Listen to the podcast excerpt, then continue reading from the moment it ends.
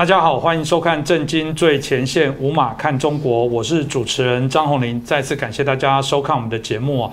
最近这个普丁发表了一个经济统台的一个言论哦，引起当台湾内部许多的一些关注跟讨论。老实讲，过去普丁好像对于啊台湾的一些议题，好像不常听到他有这些评论哦。那特别他提到说，哎，中共现在经济发展甚至超越美国，干嘛要动用武力？他直接用经济就可以统一台湾了。有人说他是很这个肯定中国内部的一个解读，也有人说哦没有，他实际上在挖苦中国，挖苦习近平。哎，这个当然有大家不同事后的一些解读哦。那今天很开心，我们邀请到透视中国的高级研究员，也是我们台大政治系的荣誉教授明居正老师。明老师你好。呃，主持人洪林老师好，各位观众朋友们，大家好。是老师哦，这个俄罗斯外长之前也提到，特别强调重申，当然就是还是遵守一个中国的这些概念啦，认为台湾还是中国的一部分。相对，当然某些评论大家很好奇，说俄罗斯到底葫芦里卖什么药？因为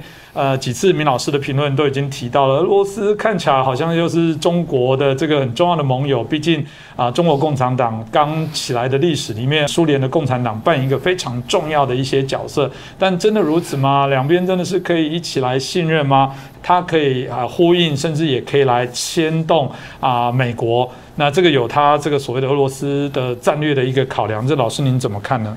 哦，那你说有没有俄罗斯战略考量？那当然是有，但是外界说，呃，俄罗斯想借这动作，或者说这个拉夫罗夫呢借这动作，嗯，来牵制美国呢，倒不完全准确。其实应该这样说，以我们现在观察呢，牵制美国不是俄罗斯外交的主要考量。嗯，我们等下来解释这一点。要把这个说清楚呢，我们得简单的回溯一下俄国几百年来的这个外交史。嗯。呃，大家可能不晓得，五百多五六百年前了，俄罗斯呢是在顿河旁边一个小的大公国，当时是被蒙古人统治的。后来经过了这个一一百多年努力之后呢，慢慢把蒙古人推翻，蒙古人势力还衰退了，然后他们才开始独立，开始扩张。五百年下来，你看到这个这个所谓俄国这个国家呢，然后终于经过苏联了，它不断在扩张，不断扩张。所以我们注意到，就是西方在研究这个俄国时候呢，也非常关注这个民族的外交史，因为俄国向西方扩张比较多，向东方扩张还是这两百年的事情。俄国人的这个外交呢，给人感觉什么呢？贪婪、狡诈，然后追逐利益，是，然后喜欢收集土地，然后喜欢占便宜。有趣的是，就是满清末年的时候，这些大臣跟俄国人、跟这洋人打交道，打完交道之后，他们结论也是差不多。嗯，而俄国人呢，贪婪狡诈，然后喜欢占便宜，喜欢土地，讲话几乎一模一样。那除了这些特征之外呢，俄罗斯外交还有一个厉害地方，第一是他会趁火打劫，是谁倒霉我就去对付谁。你看这个，呃，德国去打谁的时候，他跑去打一下，然后也捞点好处。更厉害是什么？放火打劫。啊，你说人家放了火，他就打劫。他现在不是有的时候他去放火，然后打劫，就是我帮你制造混乱之后，然后我再搞你一下。除了趁火打劫、放火打劫之外啊，他会两面做人。在满清末年的时候，我们不是碰到这个英法联军嘛？英法联军来打了，俄国就跑来跟满清讲说：“哎，我跟你们讲啊，哎，我可以帮你们挡住英法联军，你们只要配合，你们中国的配合我们，给我点什么好处，我帮你把英法联军挡下来。”那中国人因为跟俄国人打交道，从康熙时代到那时候呢，已经一百多快两百年了，所以对俄国很清楚，就说不接受、不同意。那俄国看没办法了，就退回去了。退回去之后，他跑去跟英法联军讲说：“我跟你们讲哈，打中国从哪边进兵比较好？嗯，两边做人。”英法联军打进去之后，他又跑去跟中国讲说：“哎，英法联军打来了，我帮你退兵什么？反正最后就是想尽办法在东当中。”不管当条人也好，或当满清的翻译官也好，他总想两边捞好处。所以就这样，在这个过去五六百年当中呢，这样不断的到处在玩。当然，他玩欧洲玩的更多，玩中国，他们说还是这比较近来的事情。这五百年来，他的领土扩张多少倍呢？大概五百倍不止，五百倍不止。所以大家看到后来这个苏联很大。苏联当然是俄罗俄国在历史上领土最大的时刻。好，那这样的风光来七十年左右，从一九这个一七年一八年开始一路搞搞到这个呃，一九九一年搞了七七十多年，好，瓦解了，苏联瓦解了，然后丢掉多少土地呢？丢掉五百万平方公里。大家一下反应不过来，五百万多大？我这样讲一下，现在的中国叫做九百六十万平方公里，五百万平方公里，半个中国多一点点啊，它一点半个中国，它百分之五十个中五十五个中国这么大，所以损失了五百万平方公里，是它占的面积多少呢？四分之一。领土损失很重，人口损失更重。呃，原来的这个苏联呢，人口大概两亿九千万人，大概将近三亿人。现在的俄罗斯剩下一亿四千万左右，损失一半人口，所以损失了四分之一非常精华的领土，然后损失了二分之一人口，这个国家国力大幅下滑。但是俄国人不担心，因为历史上呢，他经常这样子收缩扩张、收缩扩张了。已经搞了五百年了，更有趣就是我们观察到一点啊，希望这次不是。他每次收缩完之后，下次再来扩张，比上一次开始收缩时候还再大一点点，所以他真有这本事。希望这次不是。那么现在俄国的领导人是普京，普京对自然历史当然非常熟悉，因为你看他讲话什么的呢，他去每个地方去慰望慰问的将士啊，然后去悼念什么事事情的时候，他去去悼念阵亡将士，他都讲出当地的历史跟史实。所以小时候他对这边训练是非常好，至少他的幕僚群非常好。所以俄国对的历史非常熟悉。那这个我现在变小了没有关系，因为按照历史规律，我还会可以再大回来。所以我有机会一定要扩张。简单说呢，当时我看普京，我就说这个家伙比较厉害。所以我把普京称为什么呢？年轻的沙皇。当然，他现在慢慢这个开始老去了。可是三十年前，他的确是个年轻沙皇啊。所以他的确是锐意发展。然后呢，在他手上的确恢复了一部分呢。你看，他恢复了乌克兰这个克里米亚半岛被他拿去了，乌克兰东部小地方被他拿去了。然后他打过这个克里，打过这个乔治亚，所以他在慢慢恢复当中。那现在呢？他当然国力还不太够，所以呢，刚刚讲说他牵制美国，我说不准确。我们俩解释这点。那现在回到这个刚才你说那句话，就是现在不是台海现在看起来比较紧张吗？然后国际上都很担心的，像什么这个《金融时报》啦，什么呃华尔街啦，或很很多大报都说台海现在情势空前紧张什么的。我经常跟大家讲，我说其实没有那么紧张。我不是说中共不想打台湾，我不这意思。我中共十分想打台湾，但是因为内外因素的约束，他暂时没办法打，但他很想打。那但是台湾的情况呢？我就讲，我说，其实我们在节目上多次谈过了。我说美国也好，中共也好，都拿台湾当筹码、当棋子来下。台湾夹在两大当中，空前难受，但空前安全。但你说爆发规这个大规模战争，或台湾真的出现什么兵凶战危，我看那大概还不会。是啊，当然这个部分有很多人，如果从这个谋略的部分会认为说，当然啊，这个中国跟俄罗斯之前才刚有这个一起联合做军演，某种程度会说这个相对的这个老大哥跟小弟，当啊从最早苏联到现在俄罗斯还是当做他很重要的假想敌，但这种转换。其实对这个俄罗斯来说，他应该觉得那是好事啊！我就加码，然后才能产生这个对美国的牵制，让美国转移注意力。不过老师刚刚提到，不全然是这样的部分，是不是老师可以再更清楚做一下说明呢？呃，这样说吧，哈，大家现在看看目前的国际政治呢，大家都慢慢有个体会，就现在国际上的主题呢，就是美中对抗，是对，这是很明确的。然后，因为中共不断的宣传、不断的吹牛呢，所以慢慢打造成一个什么呢？美中两强对抗的态势，也就是中共的这个国力呢，几乎要赶到美国，甚至超过美国了。我们过过去不是讲过说东升西降、东强西弱吗？这虽然是中共的文宣语言，但是有些人的确相信了。请各位注意啊，台湾有些人还真的吞下了中共的文宣语言，觉得说中共现在强大了，跟美国跟美国一较短长了。那不管能不能遇到短长，但现在态势就是，的确是两强相争。好，那现在问题是，在两强相争的局面下，第三国应该站在哪里比较好？嗯，对不对？好，那大家直觉的觉得说，两强相争的话，第三国站在中间最好，不完全是。为什么呢？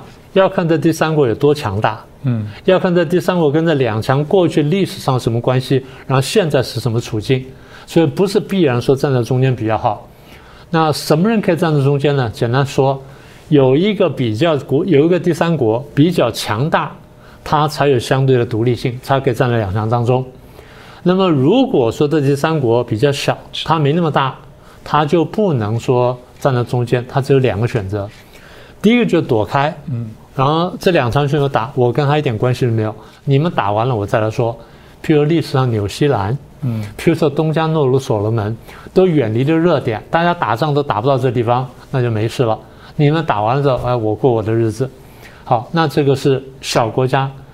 那如果说第三个国家是个小国家，但地理上跟这两国有一国比较接近，或者说利益上跟两国有点接近的话，他没有别的选择，他只能一边倒。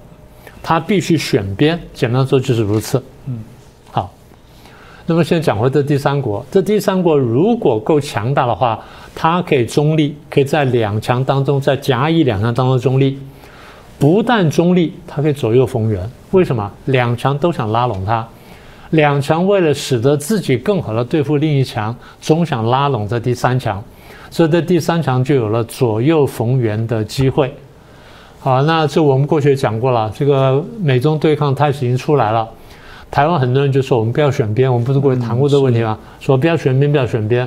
我说你没有不选边的空间跟自由，因为第一我们过去都在选边，第二呢，我们现在刚好是美中竞争的重要标的，标的本身是不能选边的呀，标的本身你就啊标标的本身是不能中立的，标的本身就必须要选边的呀。好，那现在问题就是。大家讲说台湾不要选边，不要选边，我说这是错误的想法。台湾必须选边。啊，那这问题我们过去谈过，先回到俄罗斯。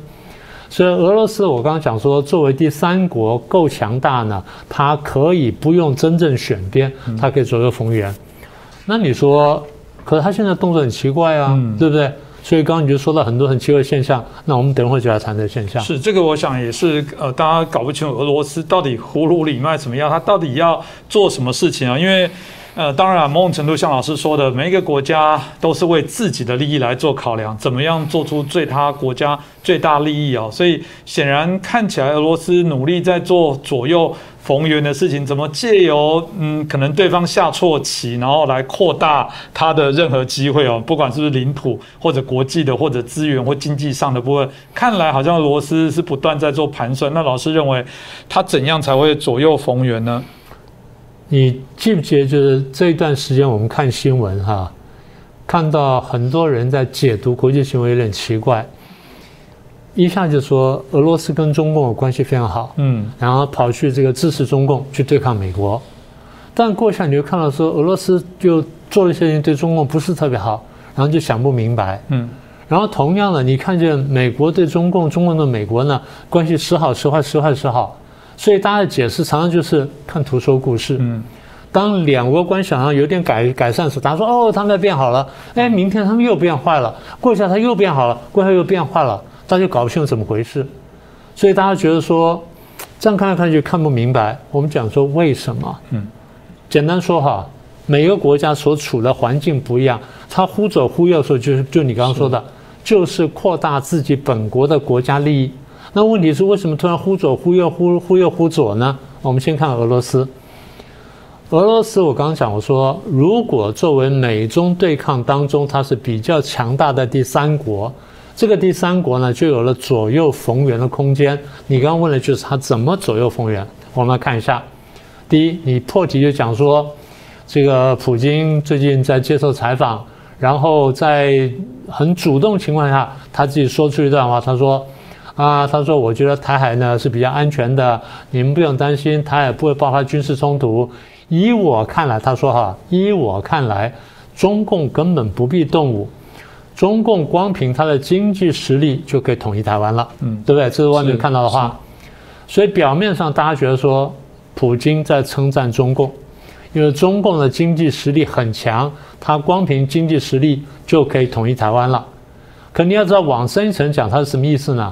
现在你开头也讲了，大家都觉得台海兵凶战危，大家都觉得中共要打台湾了，普京在这候讲说，你不用打台湾，不，你不用打台湾，你用经济实力就可以就可以把台湾并吞了，意思就是你不要打了。所以表面上看起来是这个称赞中共经济实力，实际上是非常隐晦的，对于中共想要用武力去打台湾这事情泼冷水，这是第一个啊，所以他就泼了冷水了。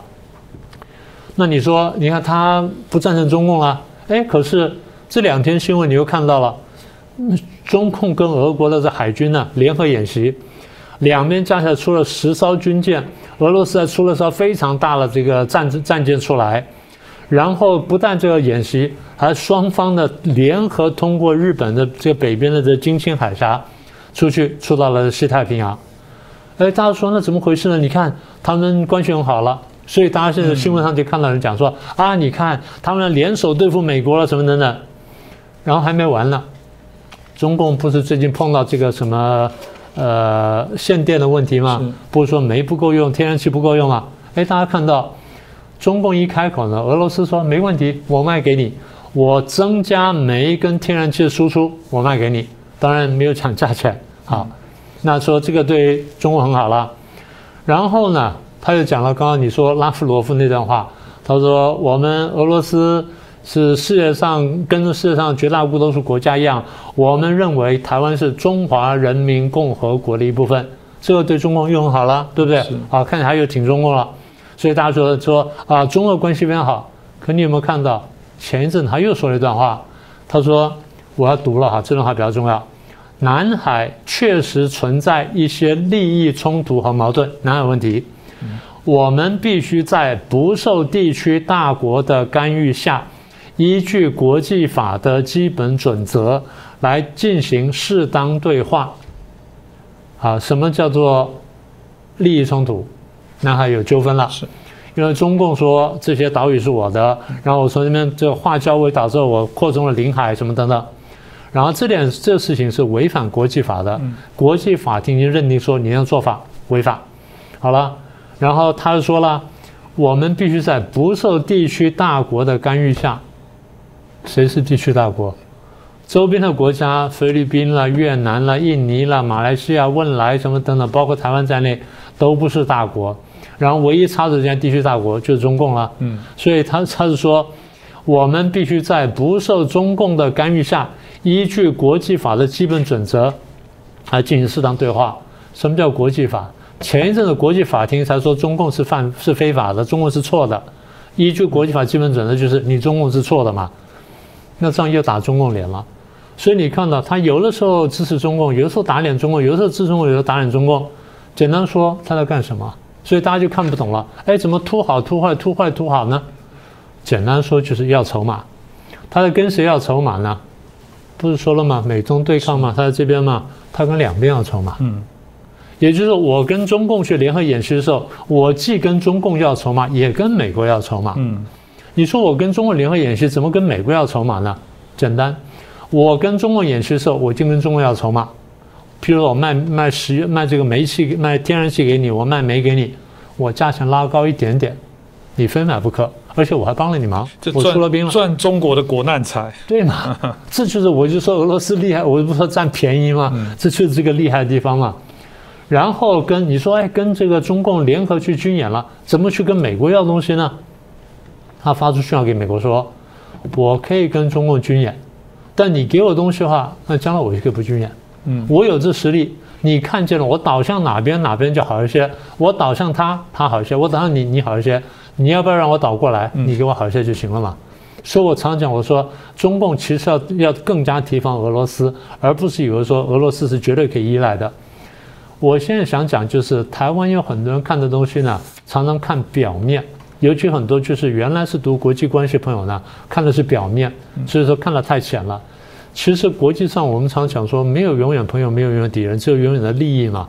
那为什么他们会解释说，哎，他们就是对抗美国？简单说，被中共洗脑，因为中共就是要抹黑美国，就是要诋毁美国，削弱台美联盟，所以他们不知不觉就中了这毒。然后，只要有人骂美国，他就跟着去骂了。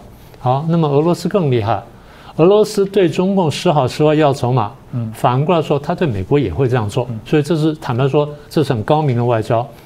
更何况普京自己讲过，他说现在美中情势呢，就像山底下两只老虎在打架，我是一只猴子，我坐在山上看就好了。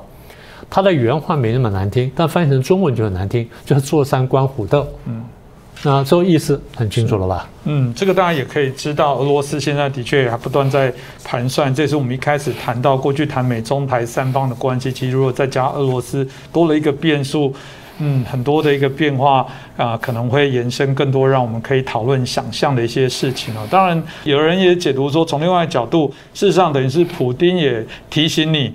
我不支持你打台湾啊，打这一仗啊，这个好像感觉是不是有这样的一些意涵在里面呢？应该可以说这样，也就是说，我们呃，其实你你要问的就是说，普京为什么不赞成中共用武力来动武？对，是应该这意思。呃，应该这样说吧，如果没有美国跟日本的介入，中共用武力打台湾大概会打赢，虽然他自己会蒙受损失，但大概会打赢啊。那我们先假设的情况。如果中共真的用武力统一台湾了，那结果会怎么样？嗯，也就是说，普京的计算就是中共拿了台湾之后对我好不好？嗯啊，他在想这事。好，那拿拿了台湾之后呢，中共的势力会上升。嗯，俄国长远来说受到威胁。俄国的这个外交传统呢，就是不让欧洲跟亚洲出现一个足以威胁他安全的强国。在过去欧洲呢，他最早看的是瑞典。然后看的是这个波兰，然后看的是这个德国两次啊，然后看的是法国啊，法国然后是德国，这些都是曾经打过他或想打他的。那么在亚洲呢，他被中国打过，被康熙打过，然后后来被日本打过啊，所以他对这都很在意。换句话说，如果今天中共真的在这个势力在上升过程当中，然后又把台湾拿下的话，对他来说威胁很大。所以他不愿意看这件事发生，他宁愿把这件事情拖后，对不对？这第一个考虑。第二个考虑就是，如果他现在不打的话，那会产生什么结果？中共不打台湾会产生什么结果呢？美国会继续介入台海事务，然后美国会在台海事务上跟中共去拉锯，所以美中对抗时间会拉长。美中对抗时间拉长走，对俄国是有利的。嗯，简单说就是你们两个在那搞，我有时间慢慢发展起来。嗯，所以你们没有太多时间考虑考虑我，好，我有时间发展。第三，你们两边在这个对抗的时候呢，我是强大的第三者。我们刚刚说了，你们都会拉拢我，你们拉拢我就就要给条件给我。也就是说，当初他看这个一九三七年到一九四五年的这个中日战争八年抗战。他的逻辑是：你们打得越久越好。嗯，你打得越久，你们国力耗损越厉害，你两边越会来求我，对不对？中国求过俄国，俄国帮过忙的，没有错。俄国最早出过空军帮中国打日本的，真的干过这事儿。后来呢？后来，然后他就想说：那日本你要求我，最后日本人求他，在吃了原子弹去求他，求完他之后，第二天我对你宣战，我打你，因为我知道你底牌了，所以多厉害。所以左右逢源就是你们两边啊打得越久越好，然后第四点就是，如果说他真的是左右逢源，对不对？今天你看见他对，就是对中共的地方，哎，呼好呼坏，呼好忽坏，但好的比较多，对不对？但是过一阵子，你又看到当情势改变的时候，俄罗斯或普京会对美国忽好忽坏，忽好忽坏比较，然后好的比较多。是为什么？我要对抗中共了。所以，我借着这样倒来倒去，倒来倒去，我不断的向两边要东西，这样对我来说是最有利的。好，那坦白说了，我们若从中控角度去想啊，打台湾还不是件很容易的事情。大家说有什么难啊？这个大陆是台湾的面积两百多倍，人口是六十倍，然后这个经济是二十倍，然后军事力量不知道多少倍，还有核子武器，那打台湾轻而易举。是你从数据上来看是轻而易举。但你不要忘记，这个中国大陆跟台湾，或大陆跟台湾，或两岸关系，不是只有两岸的。嗯，从头到尾，各国都在这么虎视眈眈的看着。今天中共要打台湾，大家讲说打台湾很容易，像大陆很多这些这些左这些左派媒体或这些民族主义特别特别猖狂的人，不是讲说嘛，打台湾摧毁就吹灰之力吗？不是的，我说这样早就打了，为什么不打？我们为什么在这边搞了六七十年还没事儿？我们俩还安安安全在这边聊天，还是去骂骂他？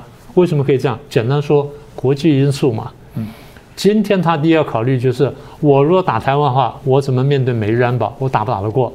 日本我可能打得过，美国我打得过吗？更何况美国现在增加了很多兵啊，这第一个。第二，美日安保之外，现在又出了一个澳英美同盟嘛，我们上不是才讲了吗？那我现在怎么避开澳英美同盟？再一个就是北约也讲过话了，我怎么面对北约？好，那么你说美日安保、澳英美同盟跟北约，你说我不去担心，你觉得中共要不要担心？说有一天他来打台湾去面对美日的时候，突然背后被俄罗斯插了一刀？是，俄罗斯的立场经常干这个事儿啊，对不对？我们在前面打仗时候，后面下刀嘛，没不是每一次都是这样子吗？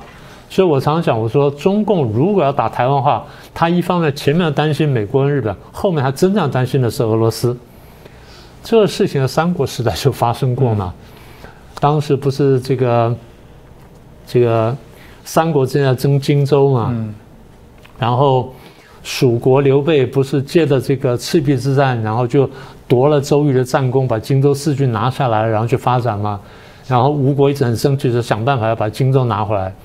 吴国在战略上不高明，因为当时魏蜀吴三国来说，魏国最强，吴蜀两国加起来可以自保。所以这两个叫做重弱同盟，两个弱国同盟对抗一个强国，重弱同盟是不能破坏的。重弱同盟一旦破坏，强国会打他。所以吴国的战略就不高明。吴国在看了半天之后，决定一定要把荆州拿回来，就跑去偷袭荆州，杀了关羽。杀了关羽之后，他他就要乘胜去，就要有人要乘胜追击。幸亏吴国带兵大将非常高明，叫陆逊。陆逊说：“人家说还要进兵啊，继续去打打蜀啊什么的。”陆逊说：“不要开玩笑了。”他说：“第一，蜀国的实力还在，不容易打。而且我现在进兵啥，我不一定打赢蜀国，但是魏兵会下来。”嗯，他的猜测一点都没有错。魏国当时的这君王呢，叫曹丕，曹操的儿子。曹丕的十几万大军在边界上等，你只要一下去，吴国一空虚，我先打吴，因为蜀会被吴打。我先去打吴，你吴兵回去的时候，我就再打再打吴，然后我再去灭蜀。所以这是曹丕非常高明的策略。今天中共面对就是态势，你不要以为说打台湾很容易，你要把整盘棋全部看完之后，你就晓得，其实台湾是不好打的。台湾本身是可能不难打，但是呢，面对打台湾之后所牵动的国际局势。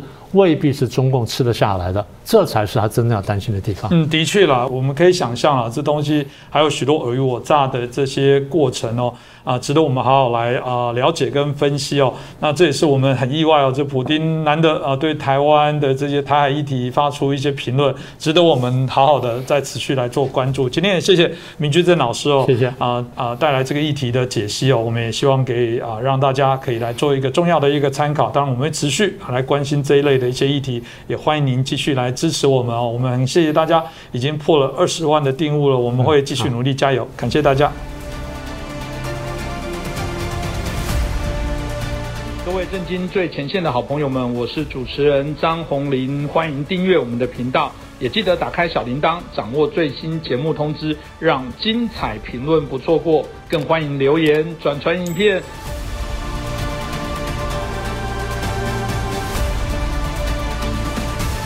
大家好，欢迎收看《震惊最前线》，无马看中国，我是主持人张宏林。再次感谢大家收看我们的节目，我们的节目已经有二十万的订户了，感谢大家的支持哦。当然欢迎大家持续啊来支持我们，欢迎大家订阅、点赞、分享哦。当然也欢迎大家留言，我们每次都有啊上百甚至上千则的这些留言哦，许多当然有认同的、有建议的，也有好奇的、疑问的，也有不同的一些观点，有补充观点，当然也有来挑战的啊。非常好，这我们常讲的，欢迎来享受自由言论的啊地方哦哦，我们也觉得这样的一个讨论有助于我们在这些啊事实的部分不断的透过辩证哦，让各方更为了解。所以常感谢大家成为我们在这个键盘的评论员哦，给我们许多的一些支持。那当然，最近台海的问题哦啊持续还是不断的在延烧。在十月十号，我们蔡英文总统做了一个国庆的发表，里面当然提到了四个坚持哦，这坚持里面。面其中一个是中华民国跟中华人民共和国互不隶属。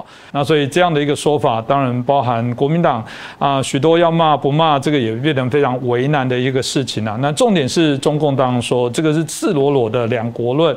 啊，这个当然啊，军事的行动哦，看起来也有些人认为又加强了许多。那这到底会产生什么样的一些影响？我想我们值得我们好好来了解一下。那今天很开心邀请到两位来宾。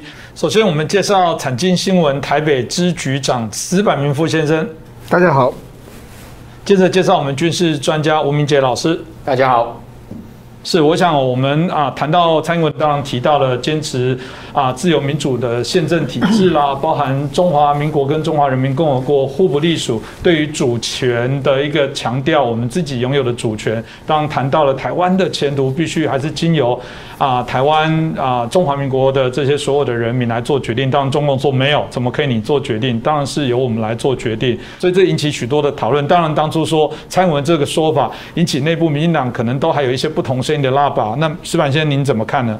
我觉得蔡英文这次演讲确实我蛮意外的，就是说好像在蔡英文上台，包括这五年，两岸基本上没有怎么动，但是突然之间放出一个这么大的信信息量的语言出来，我觉得这是一个非常大的改变。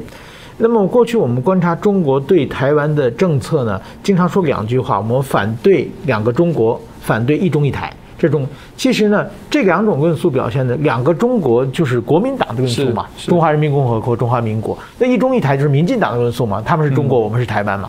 但是说呢，突然之间蔡英文明明是民进党，但是他把两个中国这个中华人民共和国和中华民国互不隶属，它是两个中国的说法嘛，嗯，就把国民党的论述抢走了。嗯，其实我觉得这是一个很大的变化，就是这个需要民进党内达到共识，同时呢，也是。某种意义上也是现在台湾的最大公约数，就像蔡英文讲的，这下我觉得这也是怨中国，因为中国这么多年以来对台湾，他批评台湾，你叫你说你要台独，就是你是台独分子。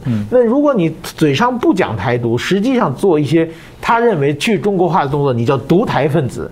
你主张自己的中是中华民国的话，你叫华独分子。那所以说，包括张亚中为止。基本上他完全不接受嘛，就所以他不给台湾任何的生存空间，致使台湾我讲什么都可以。这个我觉得中国的对台政策一个失一个很大的一个失败的方式。这这个，但是说呢，在这种时候，蔡英文从这个一中一台转到了两个中国的论述的话呢，其实我认为这是一个很大的一个信息信息量非常大的一个问题。我觉得他有三个，他这个讲话他有三个目的。第一个呢，他是告诉台湾的民众、台湾的国民。说我们现在的最大公约数是就是中华民国台湾，我们是这个中华民国和中华人民共两不隶属。他把这个信息量非常呃明显的说出来，这也是民进党。我觉得认为蔡英文的民进党之所以成功，包包括就是近近年的这个国民党之所以不成功的一个很大的问题，就是说，其实，在台湾这个民进党里面有一群基台独基本教义派，这个国民党内呢有一些统派。这两个其实是这两个政党的包袱，就是说他们只生存在生活在自己的同温层里面，他们的主张在台湾也没办法得到普遍的共识，也不可能走入国际社会嘛。民进党之所以成功，他就把台独的基本高一教育基本搞定了，基本上把他们。压压得住了，但是国民党每每都是被这些统派、极统派牵着鼻子走，包括这是前不久的这个党主席选举，也是完全是最后变成这种极统派的主张变成了国民党的主张，所以国民党有现在是问题非常非常大。那蔡英文一个是对台湾，另另外一个呢是对向对岸说我们互不隶属，而且我们要保护自己的主权。另外把这民进党的这个台湾前途决议文，呃决议文里面提到的就是说，呃一定要台湾人民两千三百万人来决定呃台湾的消呃命运。这个是提出来之后，就是对北京的九二共识，明显的说我不要你的一国两制，我也不要。这个信息是非常清楚的一个拒绝的声音，就是说，以后即使我们展开和平谈判，我们的底线是不能放弃的。嗯，这个呢，其实和当年陈水扁当总统的时候，蔡英文是他的这个陆委会的主委，当时他们是讨论未来一中的问题嘛。嗯，那么也就是未来一中是一个选项嘛。但是现在比那个未来一中是选项，这个台湾又往前迈了一步嘛，就是说我们台湾的主权，我们要我们要主权。呃，我们互不隶属，这两条底线也是很明显呃信息了。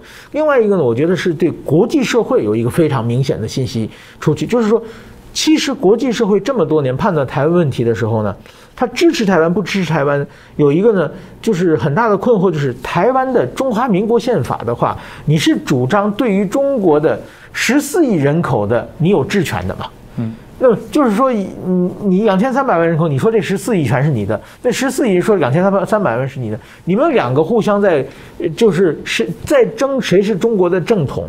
这个时候呢，国际社会没办法判断嘛，就是说最后就是说真假孙悟空嘛，那谁的本事大就是真孙悟空，本事小的就是假孙悟空。但是这一次蔡英文明显说我们是分开的，他们是中华人民共和国，我们。没有企图去控制他们，去去统治他们，但是我们这两千三百万是我们自己的。这个向国际社会发出信息之后呢，我想国际社会对这个问题也是比较好分析的一个问题。所以说，我觉得蔡英文这个他这种说法呢，是在今天是国际社会可以接受的。当然说，就是台湾现在是国际社会支持台湾的一个非常巨大的一一个洪流，这个挺台的时候呢，台湾要想。发扩展自己的国际空间，你一定要有一个自己的图腾，就是国家的你国名、国旗、国歌这些东西。那么这个时候呢，你如果拿把台湾全面打出去的话，那你的国旗是什么？你的国歌是什么？这个在短时间内台湾里面内部也很难达到共识。所以说就把这个。呃，一有一百一十年传统的中华民国拿来自己一用啊，我觉得这是一个非常识时务的一种一种判断啊。我我觉得，呃，很很大的明显是，一九九九年的两国论和二零零二年的一边一国提出之后，国际社会是轩然大波，大家认为台湾是麻烦制造者。但是蔡英文这次他讲完话之后呢，美国和加拿大的军舰穿过海湾台湾海峡。除全世界除了中北京和中国国民党以外，没有人批评。所以说，很明显，大家现在开始挺台湾了。美国、加拿大的军舰就是来支持蔡英文的主张的。所以，我认为这是一个非常非常大大的变化。我觉得这个是台对台湾来说是历史性的一刻。嗯，这个当然也是我看到台湾最近的一些变化。当然，就像石板先生刚刚提的，就过去说民进党都不拿国旗，好，这次我就直升机号称这个中华民国国庆史上最大的国旗飞过去。那你要到到底要不要再骂？以前啊，在台湾内部都会说，你看你的国庆的标志，什么国旗又不见了，国旗又。变小了，你的标志又不见了啊！明明直升机就在了一面最大面的，那你到底要怎么讲？当然，在政治上、外交上，现在不断的角力，在军事上。显然也没闲着哦，这个台海或者是我们包含南海，一直都很热闹。这部分明杰老师，你怎么看待后续军事上啊？经过这段期间，整个国际的一些变化？对，我们看到十月份以来哈，整个这个东亚的这个包含一路从这个台海周边到东海到南海哦，非常多的呃美中双方的这个军事的动作哦。我们进一步来解读，我们先来谈以台海为焦点哈来观察。我们先问一个问题，就是说为什么美国军舰啊？几乎每个月要例行性的穿越台海啊，这当然有政治跟军事上面多重的意涵啊。那这个原点应该要先探究说。为什么解放军军机哦要不断的入侵台湾的西南空域啊？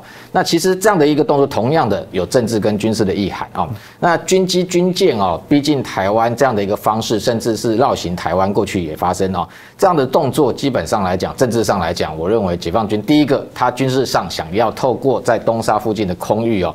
再把台海的南端哦，就是先控后封，他希望先控制，控制之后，未来如果他一旦要对台动的情况，他可能就是透过这样的一个在这个地方的掌握，想要能够封锁，但是这是他的企图啊，跟理想能不能达成？好，接下来我们就看到，在政治上来讲，如果他能够先控后封台海，然后这一个船舰能够绕行台湾，基本上来讲，在政治上的意向就是要利用这样军事的包围动作，把台湾从政治上。把它纳进去，所谓中国的一部分哦。那军事上当然就是反介入哦，就是说美国等国际的这个军力，如果万一要这个介入台海的战事情况之下，在这一个西南的一个位置，它可以控制这个战场情况之下，就阻止这个国外的兵力哦，那进入台海。这政治跟军事上的意涵。同样的，我们看到美国为什么从川普时代哦，二零一八年开始，有每个月通过这个台海啊，这包含派遣这一个伯克级神盾舰这些动作。呃，表面上你看到有时候派一艘舰，有时候派两艘舰。如果真的作战，当然不足以哦，在这个地方发生军事的效用，但是政治上的一个意涵同样非常高。我刚刚讲到说，解放军透过军舰、军机要把台湾包围进去，变成中国的一部分，但美国的军舰就是从台海穿过，然后把台湾切出中国的一部分哦，所以这相对的相互的力量就是在这个地方交锋哦。那军事上来讲，当然。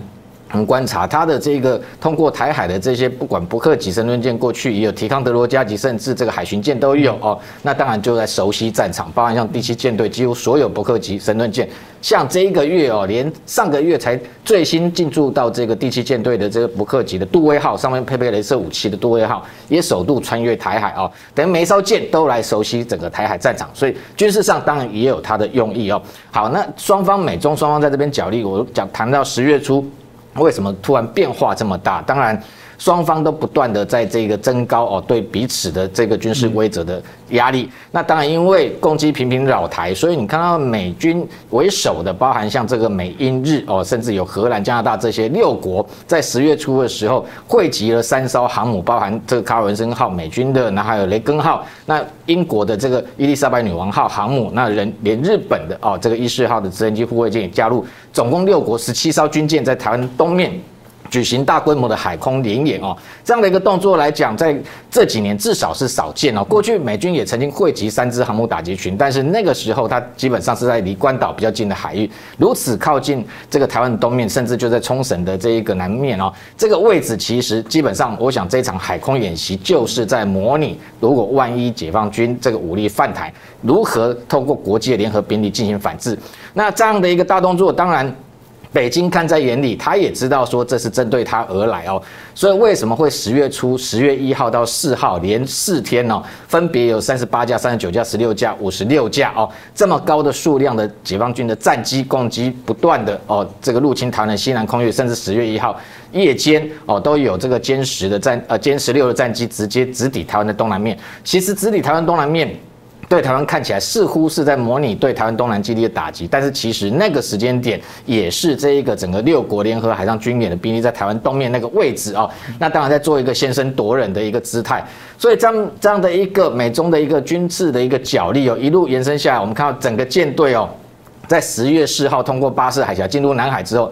十月五号，解放军的这个攻击就只剩一架哦。那当然，他就是在摆一个政治的动作。透过这个动作，当然有多重的政治层面。一个对台湾内部当然是以武来逼统；第二个对美国当然就是以武促谈。所以你可以看到，随后这个华府也好，或者甚至美国总统拜登都出来谈说，哦，有私底下沟通，有所谓遵守台湾协议这个事情。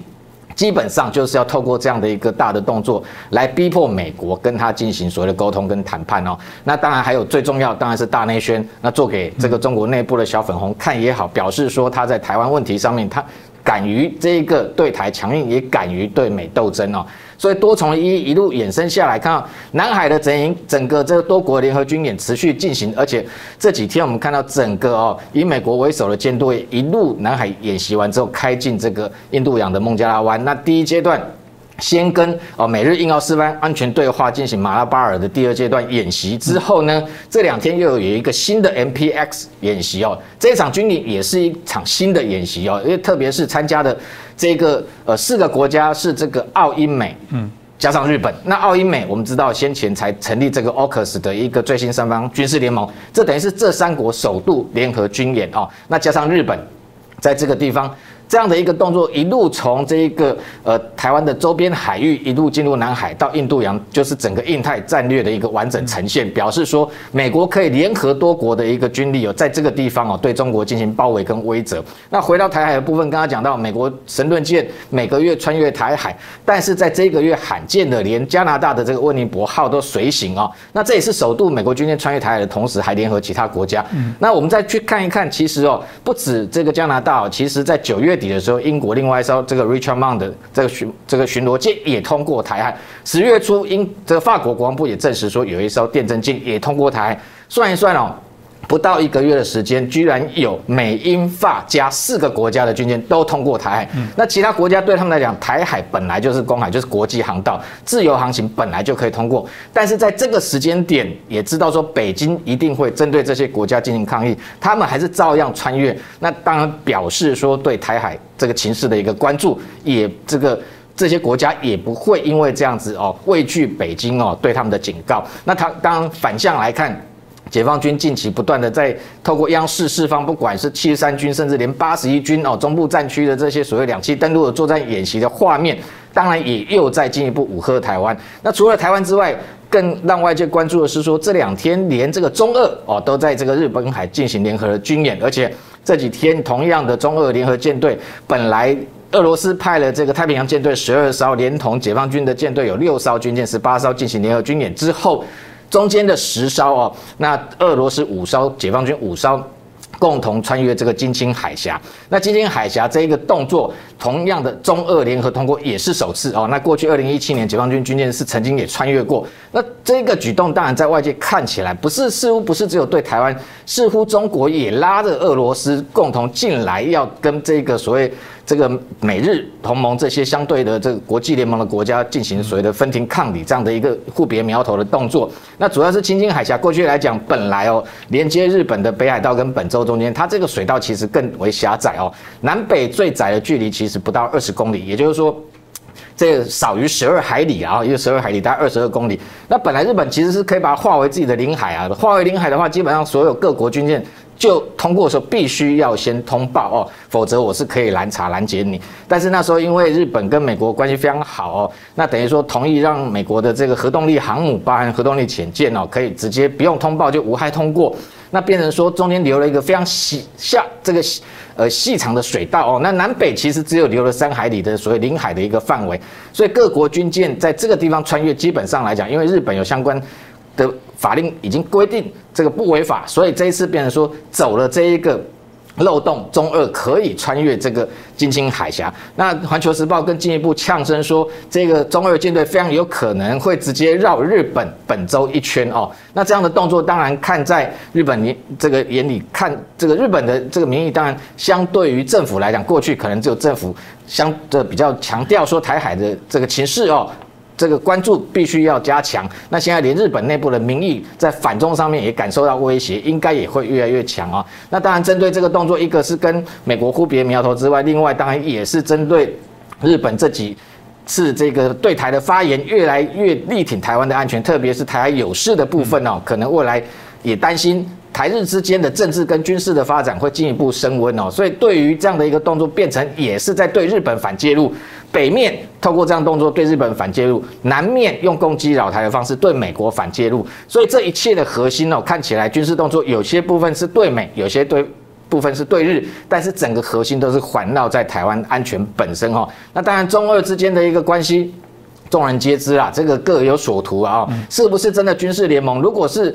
这一个有相当的军事或政治互信，早就结合成所谓军事联盟。但是你看到俄罗斯的这个总统普京哦，一直强调跟中国没有必要这个结成所谓的军事同盟哦。那同时我们看到实际上的一个举措上面，其实俄罗斯早就防着中国，包含在军事科技上面，譬如说核动力潜舰的技术，他一直不愿意哦提供给这个解放军，解放军才只好自己去打造他的核动力潜舰哦。那相较于印度来讲，你看过去哦，他出售给印度苏凯三十。战机哦，是属于苏凯三十 MKI 哦，它的等级是比出售给中国苏凯三十 MKK 或 MK Two 还要高，所以基本上军事协助来讲哦，它对印度可能信赖度绝对都还超过中国哦。那中国当然也是目的，只是把俄罗斯拉进来哦，表示说他在国际上不是没有朋友。那俄罗斯则是利用中国。让他的这一个俄国，这个俄罗斯的这个舰太平洋舰队能够南下哦，不需要再一直处在说这个北面这个寒冷的天候，那限制他的军事活动。所以双方本来就有各自的目的哦，只是一个呃，等于说是暂时性的一个结盟的一个关系。所以这次的动作是不是真的能够来进一步来对跟美国、日本啊，甚至英国？目前都已经加入整个这个印太战略的一个行列哦，相互来抗衡哦。我觉得，呃，恐怕这个距离还差得非常远。这问当然了，石板先生，我想感受很深。这倒是很特别，是我们看到俄罗斯跟中国，像明杰老师说，大家各怀鬼胎，这个普丁的这些说法，感觉也跟中国在这时候又有一点唱和。这个呃，石板先生您怎么看呢？我我个人我觉得这个发言蛮有意思的啦。我就是有人说的跟习近平在演双簧啊，我并不这么认为啊。因为作为习近平的话，他二零一九年的一月二日发表了对台讲话嘛，其中说我们不放弃武力解决台湾问题的选项嘛，这是等于说习近平对台政策的一个。就是今年的呃十月九日的辛亥革命的讲话，只是一个就是面对国内的一个讲话。那么去年二零一九年的一月二日的讲话，那个是很明显的是对台湾的，那也就是按照中国来说，就是对台以后对台湾工作的指针，就是在那个讲话里边嘛。那这个讲话明明把这个武力这个东西放在里边啊，那你个邻居你在旁边指手画脚，你说不会打了，这个不管是谁觉得会会不高兴嘛？就是我我我还不用你那指手画脚嘛？那么西我我我感觉这个普京的这这套讲话之中啊，很明显他是充满了自信。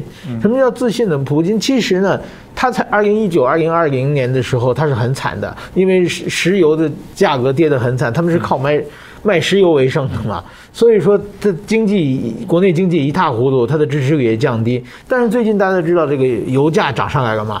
石油价涨比比去年的时候涨了三四倍嘛，是。那所以说他现在又有自信嘛？一个是他在经济上国内经济稳住了，第二个呢，就是说他的政治强敌，就是其实当时去年的为止有一个川普在美国，日本有一个安倍晋三在，对他来说都是一个政治上的强敌啊。那么都对俄罗斯相对比较强硬，但是现在这两个强敌都消失了嘛？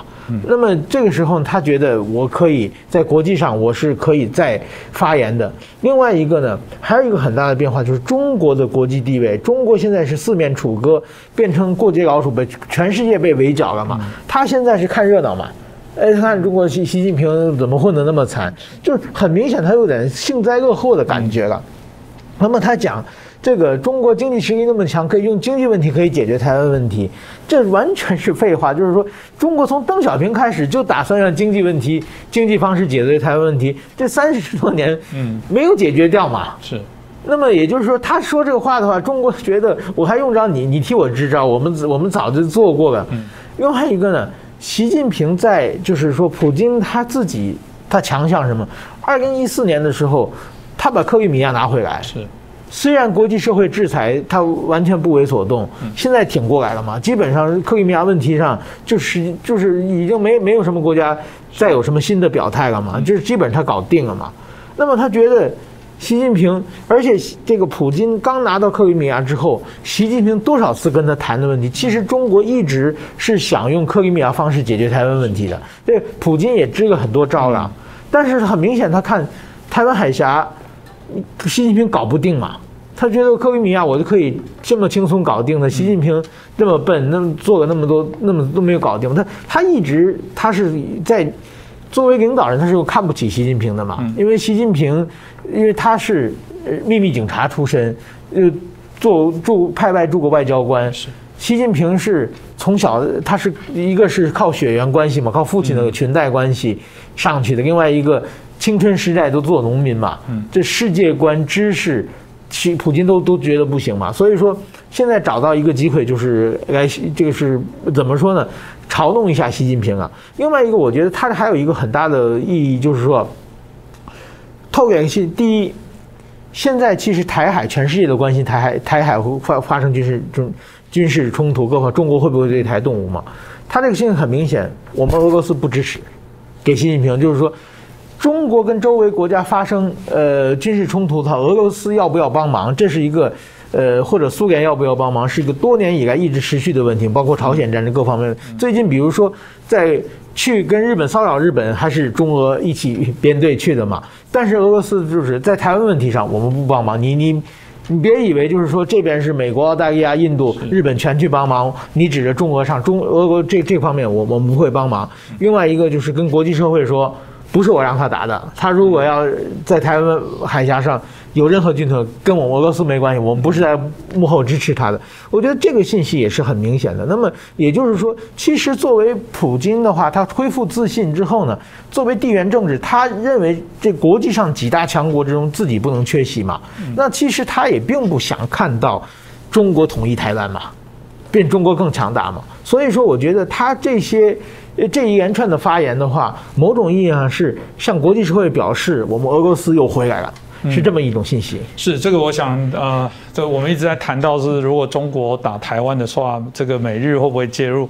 嗯，显然又有议题是中共如果真的这个发生这个军事冲突的时候，俄罗斯会不会介入？这可能也是另外一个思考，可以让大家想一想的一个问题哦。当然，台湾跟美国之间的军事相关的一些交流，从我们过往听起来都一直觉得这个好像是绝对是可能的，只是说好像在台面上不会那么清楚。那最近当有曝光说，其实美国有来协助台湾做许多的军事训练哦。我们之前在台湾也有包含这个美国的 A I T。在台的办事处，也有人说，在过往如果他们是真正的大使馆，当然都会派去这个军人哦，在里面守护的里面大使哦，这美国大使的相关的安全。也有人在猜说，哦，有啦，台湾其实早就有什么海陆或干嘛进驻在 AIT 等等，反正这个部分就有许多的一个传闻哦。那现在看起来又有许多的报道又被拉出来了，又把它外显了。大家很好奇说，这只是很单纯一段时间就会被拿出来的有趣的讨论，或者这个东西包含可能是。大家有默契的开始要把一些啊合作的关系慢慢台面化，这部分明杰老师你怎么看？对，呃，美军来台哦，其实有几个不同的层面哦。第一个就是说，过去对台军售有所谓的这个呃技协哈，就是技术协助啊，这样的人员。那第二个层次是说，过去当然台美之间的一个互相的一个访问交流也有，但是这是动态性的啊，不固定式的。但是这一次哦，这个《华尔街日报》曝光的是说。每年有二十四名哦，是固定常驻在台湾，而且是轮调哦。那这样的一个方式就比较像是所谓的驻军哦，那意涵又完全不一样哦。好，那我先谈一下，就是说。这样的一个所谓的对台在台驻军哦，过去是不是曾经有过哦？其实这几年台湾媒体也都陆续引用一些外电，其实都报道过哦。我们都知道有这样的一个状况，但是人数确切人数跟相关的部队是哪些哦，并没有呃非常明确。不过整体上来讲，我如果引用一位哦，就是说这个美军的前海军上将啊，一个叫 Stavridis 哦，他是前北约的最高指挥官哦，他在谈到过去哦，这个美国在台驻军的一段历史哦，他就引用说。他四十年前哦，从美国海军官校毕业之后，本来被指派上一艘驱逐舰，而这一艘驱逐舰未来要去这一个执行任务的一个目的地是台湾的基隆港啊。也就是说，那时候这一个台美之间还没断断交，一九七九年的那个当下啊，等于说美国本来第七舰队这个从过去杜鲁门中的下令啊，要协防台海之后，本来就常驻在台湾基隆跟高雄港，所以。当时过去来讲，台湾看到这个美国的军人，其实一点都不意外哦。那包含像台中清泉岗都还有 B 五十二这这个轰炸机进驻。那台海等于说过去第七舰队每天都有固定一到两艘是在台海巡弋的哦。那当然双方断交之后。过过去四十年来，这个呃，这刚刚讲的这一名这个 Stavridis 这位上将，他讲说，他刚好在一九七九年，那本来这一艘美军的驱逐舰是要开到基隆，就突然下命令转往菲律宾。也就是说，他用这一个他过去亲身经验说，过去四十年来，就算他自己是美军的上将，也都没有耳闻说有所谓的美军驻台哦这样的一个事实。而这一次。有这样的曝光的消息，而且不是只有一家，因为随后这个英国的经济学人哦，这一个杂志也曝光，而且特别引述五角大厦一份二零二一年六月三十号以前的文件，啊，基本上引用文件，它的可信度当然就相对更高哦。那说其实驻台有二十四呃二十三名啊，本来是二十四名，它修正成二十三名，那中间还包含呃有两名的这个海军的官员，五名的空军官员啊。那当然这个部分也有可能是。A I T 新馆啊，进驻派遣在里头的这个包含像这个联络官啊，甚至是像陆战队的部分是警卫哦。那当然，这个跟先前这个华尔街日报谈的说所谓特战部队进驻台湾，又可能是不同的一个意涵啊。那特战部队进驻台湾，其实就我。耳闻的啊，就过去来讲，我们最早其实很多人在讨论这个事情，就说，哎，其实先前这个蔡英文总统好像到新竹的这个乐山基地去看的时候，发现说，哎，长城预警雷达基地照片后面看到就是有美国人嘛，不是早就进驻了啊？那曾经过去来讲。像台湾跟美国采购爱国者飞弹、爱国者三型飞弹，其实同样的也会有美方的技术人员。所以像长城预警雷达这些，就是所谓的技术协定的这个技术顾问。那他们有些不见得具备军职身份，那跟这次外传所谓说真正美军的特战部队又不太一样。那过去我们在军中长期采访，其实也经常。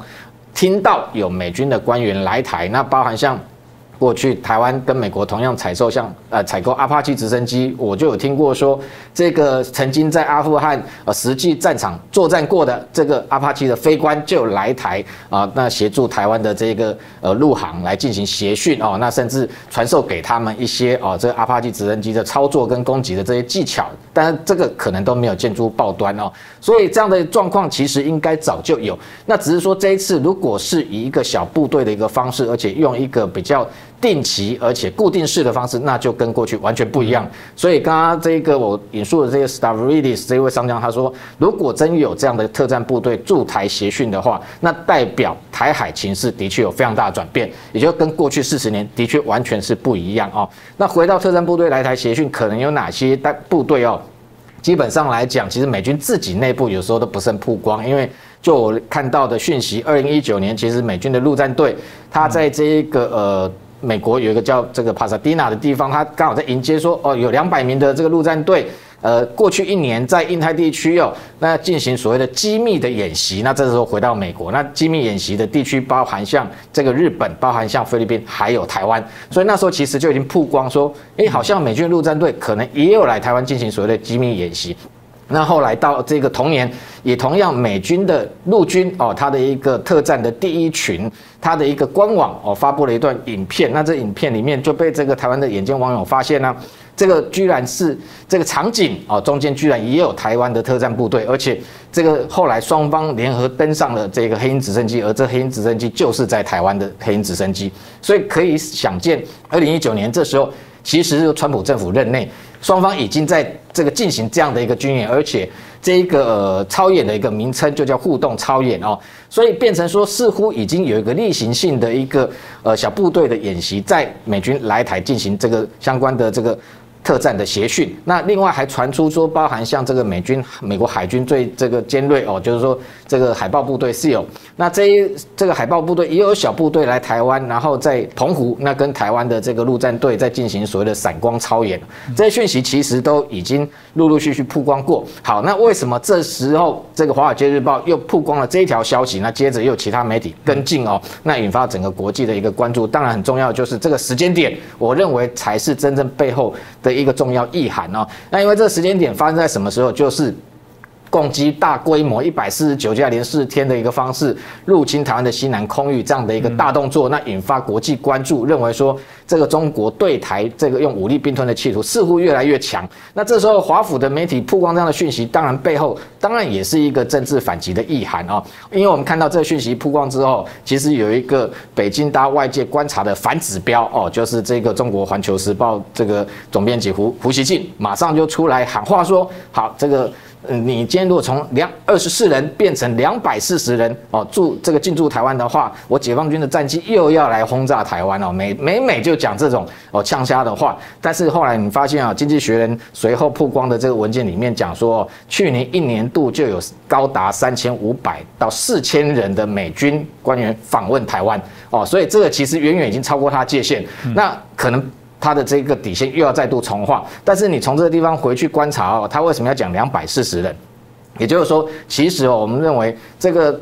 北京在台湾哦，这些所谓的潜伏的这些哦，这个所谓的人员哦，早就已经大概多少，大概都已经掌握说美军其实在台有这样协训的一个小部队规模的哦这样的一个动作。那他也这个北京也早就掌握，但是他担心的是说，今天美军进一步哦增加这样的一个规模跟员额哦，那甚至把它公开化这样的情况，第一个北京下不了台阶，第二个也是他最担心的一个呃美军驻台的底线哦，因为我们看到过去美。国一直长期维持就是美国对台军售，那这几年来开始有美国军舰穿越台海，那像去年、今年分别都有美国军机降落台湾，那接下来。如果美台的军事合作要升温，当然就几个指标，另外一个就是美台的联合军演。那再来最后，当然对北京来讲最大的挑战就是，如果今天美军直接进驻台湾哦，那对他来讲，他可能是一个无法这个突破的一个难题。那这个动作当然他也一直持续在观察，所以这次为什么曝光这个消息？其实当然华府也有意识透过这样的一个这一个政治手段，在警示北京，就如果你今天对中。中国对台又持续的步步紧逼的情况之下，很多事情过去我们只做不说，还给你留点面子，未来我就直接曝光，让你连面子都没有。那接下来如果你还持续这样的动作，那我就把这样的一个在台协训的规模人数直接把它提升跟扩大，让你这个北京也不知所措哦。所以这双方当然是有一个这个政治博弈的一个目的。所以我们回过头来说，为什么？这个时间点曝光，其实才是真正的重点。而美军对台的这一个协训呢，基本上来讲早就在进行，那更不要讲台湾派员到这个。这个美国去进行，不管特战也好，甚至海豹部队，我们这个很多的军官其实都已经升到上校都有哦。那特战部队升到将领的都有。其实过去到美方绿扁帽部队去共同的受训，或者海豹部队，其实早就已经存在这样的事实哦。那现在只是进一步，美军直接进驻到台湾，那用小部队这样的一个方式，当然军事上也在防备，就利用像特战部队，因为它是一个非正规作战哦，当然也是在因应。这个中国对台采取这种所谓非军事的灰色行动，那如何进行这样的一个反制哦？我相信军事上也存在这样的意涵，但是整体上来讲，我们看到双方这些动作基本上都是在政治跟战略上进行博弈。是这个，我想明杰老师大家很清楚，谈到现在台海之间呢，相对应的这个美中台三方角力的状况，我觉得台湾内部哦，真的还有很多必须要好好再思考一下。那今天也谢谢两位来宾哦带来精彩的分析，也感谢大家的收看支持。那欢迎大家继续啊支持我们震惊最前线，也欢迎把我们的节目分享给更多啊关注啊相关议题的朋友。再次感谢大家。